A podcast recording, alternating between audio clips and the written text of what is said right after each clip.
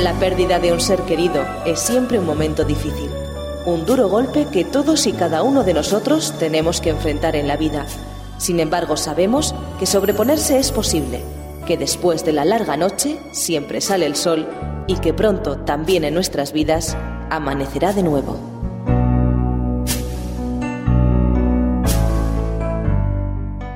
Amanecerá de nuevo, un programa presentado por Alicia Catalán.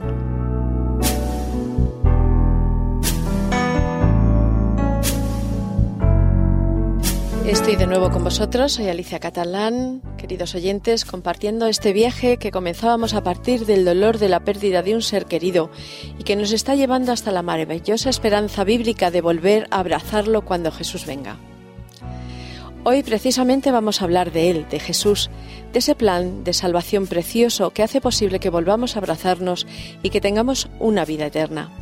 Hemos hablado en los programas anteriores de la muerte, pues hoy hablaremos de vida, porque Dios tiene un plan. Sabemos que Dios nos creó libres para elegir amarle o no amarle. Así es el amor. No se puede imponer.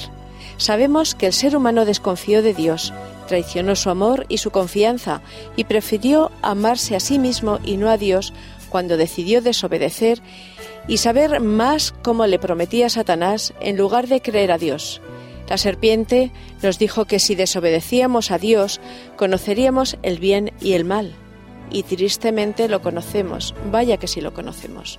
Abrimos una puerta cuyo destino final es la destrucción.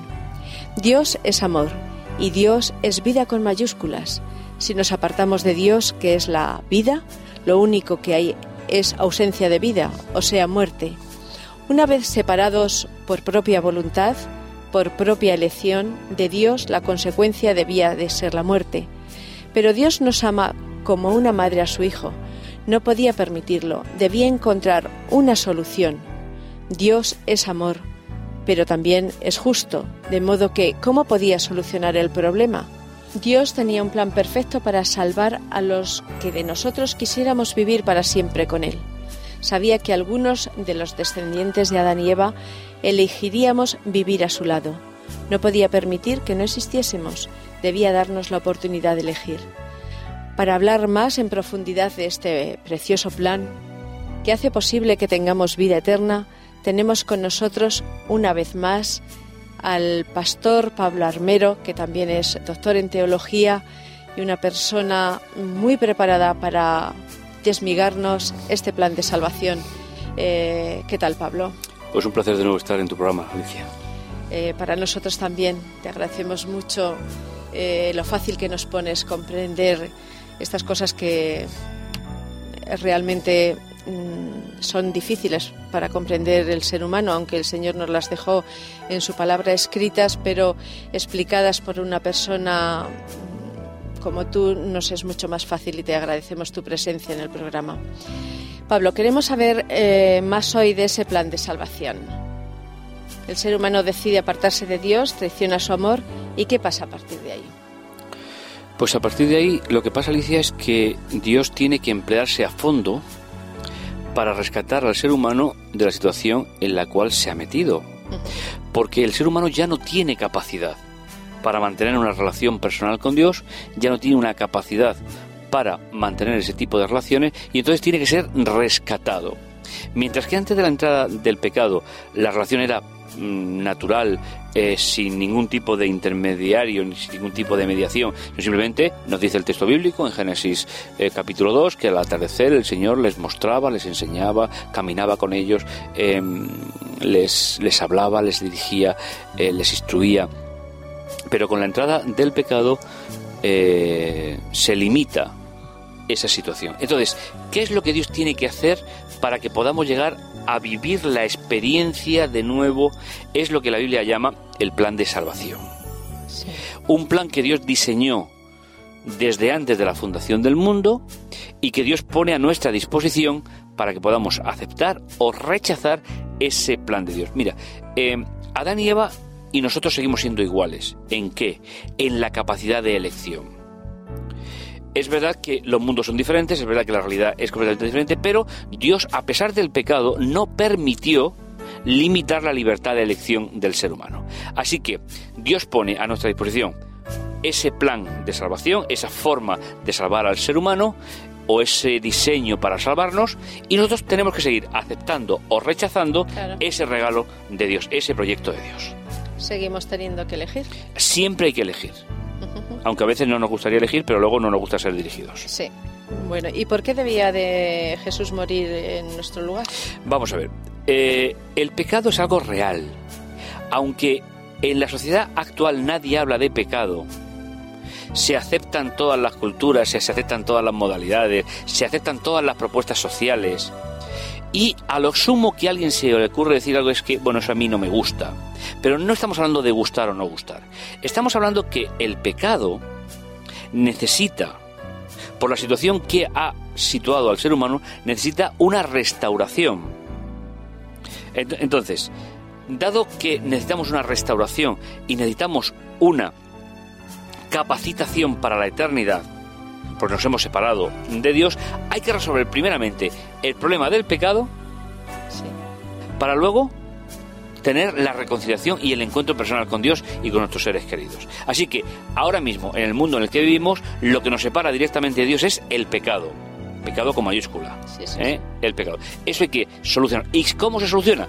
Pues como el hombre no puede, el ser humano no puede, es Dios quien lo soluciona, es Dios quien nos pone todo lo necesario para solucionar el problema del pecado. No fue solamente la muerte de Jesús, sino su vida lo que nos dejó de ejemplo. Eh, ¿Cuán importante debería ser para nosotros ese ejemplo en, bueno, en el diario vivir? Eh, efectivamente, el plan de salvación comienza con el Dios encarnado, con el Dios hecho carne. Si recuerdan nuestros oyentes, en Juan capítulo 1 dice, en el principio era el verbo, el verbo estaba con Dios y el verbo era Dios. Y en el versículo 14 de ese mismo capítulo 1 de eh, Juan nos dice, y aquel verbo se hizo carne y habitó entre nosotros.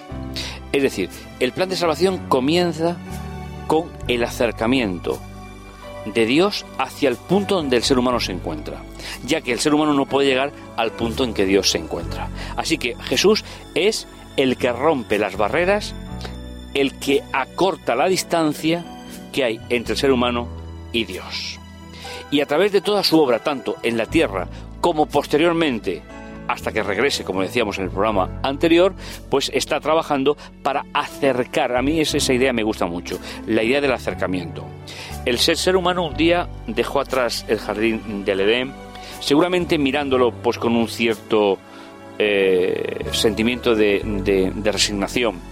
Pero finalmente hubo algo, una puerta que se cerró detrás del ser humano porque no podían volver a gozar de los privilegios de ese jardín del Edén. Lo que Jesús comenzó a hacer en la tierra fue abrir de nuevo esa puerta a la eternidad, esa puerta a esa relación personal directa con Dios. Comenzó con su muerte, continuó con su resurrección, ya que están íntimamente relacionadas, comenzará con la resurrección de todos los justos y se abrirá a la eternidad como Dios nos ha prometido en su palabra. Maravilloso. Era importante sin duda que la humanidad comprendiera bien el plan de salvación. Sin embargo, Satanás desvirtuó todo el sistema de sacrificios a través de los pueblos paganos. Bueno, eh, ¿cómo no iba a hacer eso si se dedica a eso? Es decir, hay que, a Satanás hay que reconocerle que es un buen trabajador. Sí, no ¿Eh? para, no para. Es decir, que no es, que no es un vago. Eh, ¿Cómo conseguiría que los seres humanos tuviesen más trabas para relacionarse con Dios? Pues inventando una pseudo religión. Con aparentes significado de religión, pero que finalmente están tan alejados de Dios como la religión falsa. E introdujo toda una, toda una serie de rituales que eh, es conocido por, como los pueblos paganos, Egipto, eh, Mesopotamia, Canaán, donde incluso en alguna ocasión se llegó a sacrificar a seres humanos que no era, lógicamente, el plan de Dios. Así que, ¿qué pasó? Dios había diseñado el plan de salvación en dos etapas. La primera, como parábola que mostraba el significado de la segunda. Es decir, desde que Israel llegó al monte Sinaí y Dios le mostró la parábola del plan de salvación a través de esa tienda con los sacrificios que estaban en el santuario, todo eso anunciaba, prefiguraba, a modo de parábola viviente, lo que iba a suceder realmente en el cielo con la muerte de Jesús. Así que, cuando Jesús murió, ya se eliminó la parábola para vivir la realidad. Y Jesús derramó hasta la última gota de su sangre por cada uno de los seres humanos. ¿Qué quieren aceptar ese sacrificio de Jesús? Así que eh, en las dos etapas, primero la parábola y después la experiencia real y vivida a través del Hijo de Dios, es como podemos entender el verdadero significado que tiene para Dios salvarnos y redimirnos de las consecuencias del pecado. ¿Y cómo podemos hoy conocer el plan de la salvación? Personas que no han tenido contacto, por ejemplo, eh, directo con la Biblia. Pues, pues mira, el comienzo del libro de los Hebreos un libro del Nuevo Testamento, dice, Dios habiendo hablado muchas veces y de muchas maneras a nuestros padres por medio de los profetas, en el último tiempo nos ha hablado por medio de su Hijo. Es decir, nosotros tenemos la etapa anterior, la etapa de la parábola, en la cual se nos mostraba, a base del sacrificio de los animales, se nos mostraba cómo se resolvía el problema del pecado. Pero a partir de la muerte de, Jesús, como único sacrificio válido para el perdón de los pecados, ya tenemos que vivir la realidad directa del sacrificio de Cristo en nuestra vida. Ya no se hay que hacer sacrificios eh, de animales, ya no hay que hacer eh, lo que se, hacía durante todo aquel tiempo. A partir de ahí, pues la obra de Jesús, que comenzó en la cruz y que terminará con su segunda venida, tiene el valor de prepararnos el camino para la eternidad. Entonces, ¿cómo puede que es tu pregunta, una persona que no está relacionada con esto. Bueno, lo, primero que tiene que ser es consciente de su situación. La situación en la cual el ser humano está, que puede ser un importante y gran ciudadano, pero estar alejado del planteamiento de Dios. Recuerdo, por ejemplo, la experiencia de esas tribus de África que reducían las cabezas de los seres humanos o que, eran caníbales y se comían a los seres Ellos estaban actuando de un punto moral correcto, según la sociedad. Pero hay un detalle que me gustaría eh, comentar y es la Biblia transforma por igual todas las culturas del ser humano. Porque no hay ninguna que sea mejor que la otra, ni superior a la otra. Así que podemos ser perfectos ciudadanos, no haber matado nunca a nadie, no haber robado nunca a nadie, pero no estar en condiciones todavía de recibir el regalo de Dios. Hay que darse cuenta de nuestra situación, hay que darse cuenta de nuestras circunstancias, hay que darse cuenta que eh, separado de Dios nada somos, como dirá la palabra de Dios. Y es a partir de la aceptación de ese regalo de Dios a través de su Hijo encarnado con el cual podemos tener acceso a ese, a ese plan especial de salvación para nosotros. Muchas gracias. Vamos a continuar ahora escuchando unos momentos musicales y a pensar un poquito en las palabras que hemos tenido de ese plan maravilloso que Dios tiene para nosotros.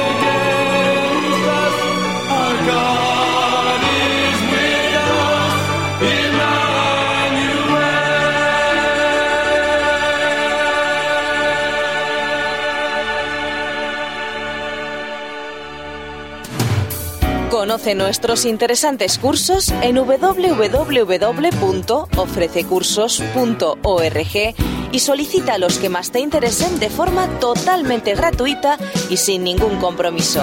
Recuerda www.ofrececursos.org.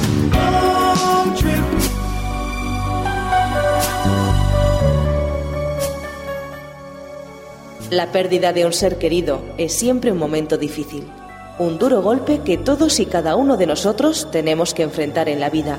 Sin embargo, sabemos que sobreponerse es posible, que después de la larga noche siempre sale el sol y que pronto también en nuestras vidas amanecerá de nuevo. Ya estamos aquí después de la pausa, seguimos en Amanecerá de nuevo.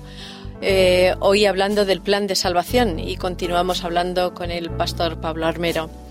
Eh, háblanos un poquito de Jesús como nuestro Salvador.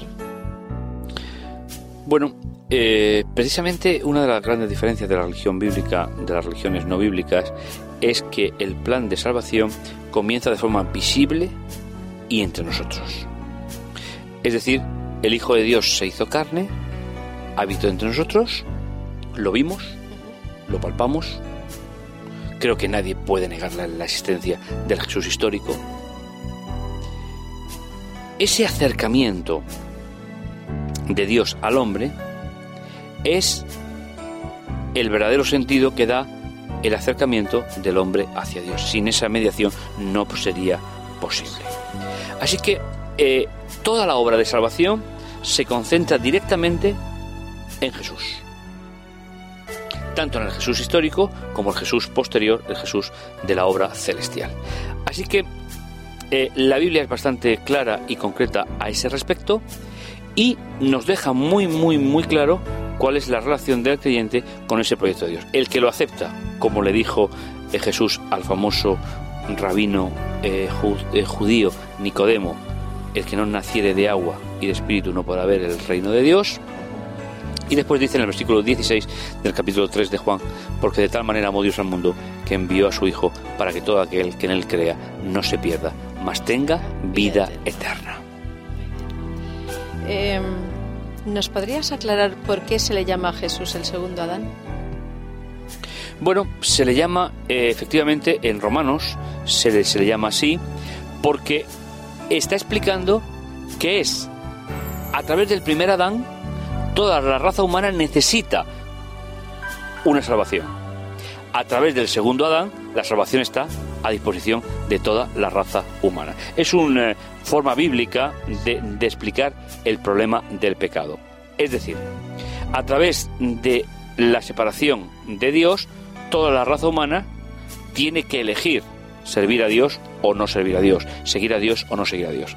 Pero a través de Jesús, con esa eh, nomenclatura muy paulina, muy de Pablo, que a él le gusta mucho, el segundo Adán es el comienzo donde el primer Adán perdió la batalla. Ese es el segundo comienzo, es el Dios del encuentro. Así que la frase es una frase muy sencilla, pero muy profunda a la vez. ¿Por qué se le llama Jesús segundo Adán? Porque él comienza la restauración del ser humano donde el primer Adán se equivocó y comenzó la destrucción de la raza humana. ¿Qué hubiera pasado mm, si Jesús hubiera cedido a las tentaciones? Uy, eso es incalculable. Eso sido- es absolutamente impensable. Eh, lo cierto es que si recuerdan nuestros oyentes, los que estén acostumbrados a leer la Biblia, en Mateo 4 se nos presentan las tentaciones de Jesús. Yo no me imagino a Satanás invertir 40 días tentando a Jesús con mucha más fuerza al final si él hubiese tenido la más ligera idea de que no era posible que Jesús cayera. Eso a mí me, me parece significativo. Si Jesús hubiese caído, la solución de la raza humana ya no existiría de ninguna manera. Pero a mí me gusta hablar de victoria.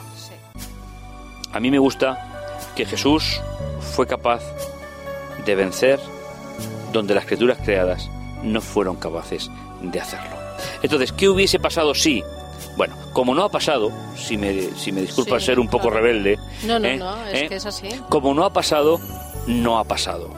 Y entonces no tenemos ni tan siquiera remota idea de las consecuencias que podían suceder si eso hubiese llegado a ser una realidad, de que Jesús hubiese perdido la batalla como Adán Eva. Al, al ser el segundo Adán, no habría solución. Y todos los seres humanos que, falle- que fallecen, nadie volvería a vivir, nadie volvería a resucitar, no volvería a ver ninguna expectativa de gozo ni felicidad para el ser humano. Hubiese sido un mundo de tinieblas, de falta de luz y desde luego la destrucción definitiva de la raza humana. Eh, si Jesús murió en mi lugar para que yo pueda tener vida eterna, ¿qué es lo que tengo yo que hacer? ¿Cuál es mi parte, Pablo?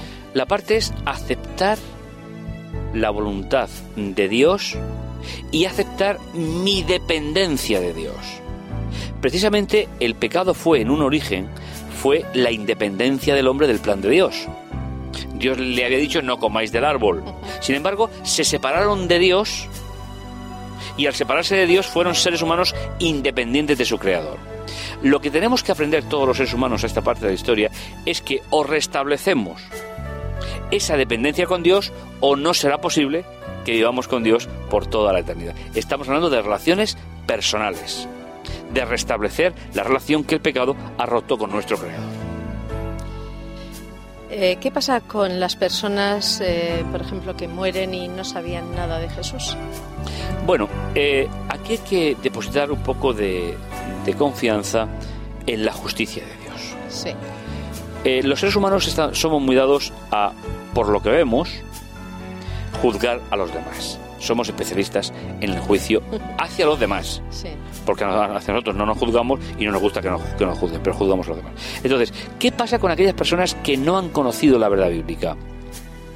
La Biblia nos hace pensar que Dios juzgará a cada ser humano según el conocimiento obtenido durante su vida. Lo mejor, lo ideal sería que todo el mundo tuviese toda la verdad bíblica para poder tener más puntos de apoyo para decidir en favor de Dios. Pero como eso, pues hay muchas generaciones que no ha sido posible y, y pasarán seguramente alguna más en que no lo sea, pues finalmente, ¿qué queda? Queda solamente lo que es realmente yo soy consciente de cómo entiendo la vida hasta que me lleguen más verdades bíblicas para integrarlas. Y soy honesto con los demás, y soy honesto conmigo mismo, y soy honesto con ese Dios que yo conozco hasta donde lo conozco, pues esas creo que debe de ser lo que nosotros debemos de pensar de aquellas personas que no llegaron a poder participar de ese regalo, regalo de Dios que es conocer su palabra, conocer el plan de salvación, conocer todo lo que Dios ha hecho para nosotros. El resto creo que debemos de confiar en que Dios va a ser justo, de que Dios va a ser equitativo y que Dios va a dar a cada uno según sea lo que haya sido su vida en su relación personal con Él. Bueno, y ya solo queda plantearnos eh, quiénes eh, desgraciadamente no serán salvos. Pues aquellos que no sean capaces de restablecer la relación con Dios por decisión o por omisión. Es decir, lo- aquellos que no tengan capacidad para pues darse cuenta de qué son, en qué situación está y que necesitan una restauración de parte de Dios. Bueno, amigos, yo no sé vosotros, pero yo quiero ser salva. Quiero esa vida Mm, eterna maravillosa de la que vamos a hablar en el próximo programa. Es realmente estupendo, nos llena de alegría y de esperanza saber que esta vida no es el final, sino una etapa de elección para vida o para muerte eterna, una vida feliz con Dios o una muerte definitiva. Nada de sufrimiento eterno como algunos interpretan. Dios es un Dios de amor. Amigos y amigas, podemos ser salvos, podemos tener vida eterna, podemos volver a abrazar a nuestros amados gracias al maravilloso plan de salvación que Dios ha cumplido a través de Jesús. ¿No es una noticia maravillosa? Para mí es una noticia que me llena de visión de futuro y de alegría para seguir viviendo. Muchas gracias, Pablo, Un placer. por haber estado con nosotros, por habernos aclarado este plan maravilloso de Dios para el ser humano y te emplazamos para el próximo programa. Si Dios quiere. Apreciados oyentes, ya sabéis que siempre os digo que estudiéis vuestra Biblia a solas con oración. Leedla poniendo cada texto en su contexto. Leedla sin prejuicios, buscando la verdad y Dios estará a vuestro lado y el Espíritu Santo os dará luz para entenderla. Después, comparad lo que dicen al respecto de los diferentes temas las distintas religiones y quedaros con la respuesta que más cercana os parezca en oración a la Biblia, al texto bíblico que habéis estudiado. Como siempre amigos y amigas, llega el momento de despedirnos. Ya sabéis que os espero el próximo día aquí en Amanecerá de nuevo, nuestro programa. Mientras tanto, no dejéis de ser amables con vosotros, cuidaros siempre, os espero.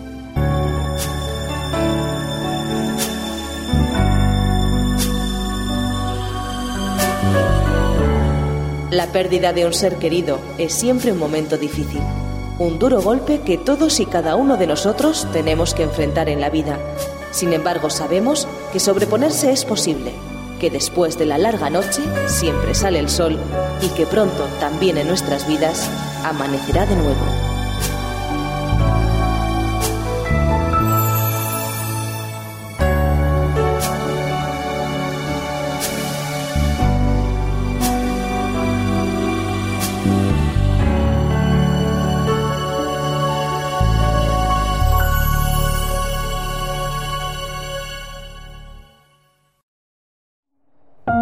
Producido por hopmedia.es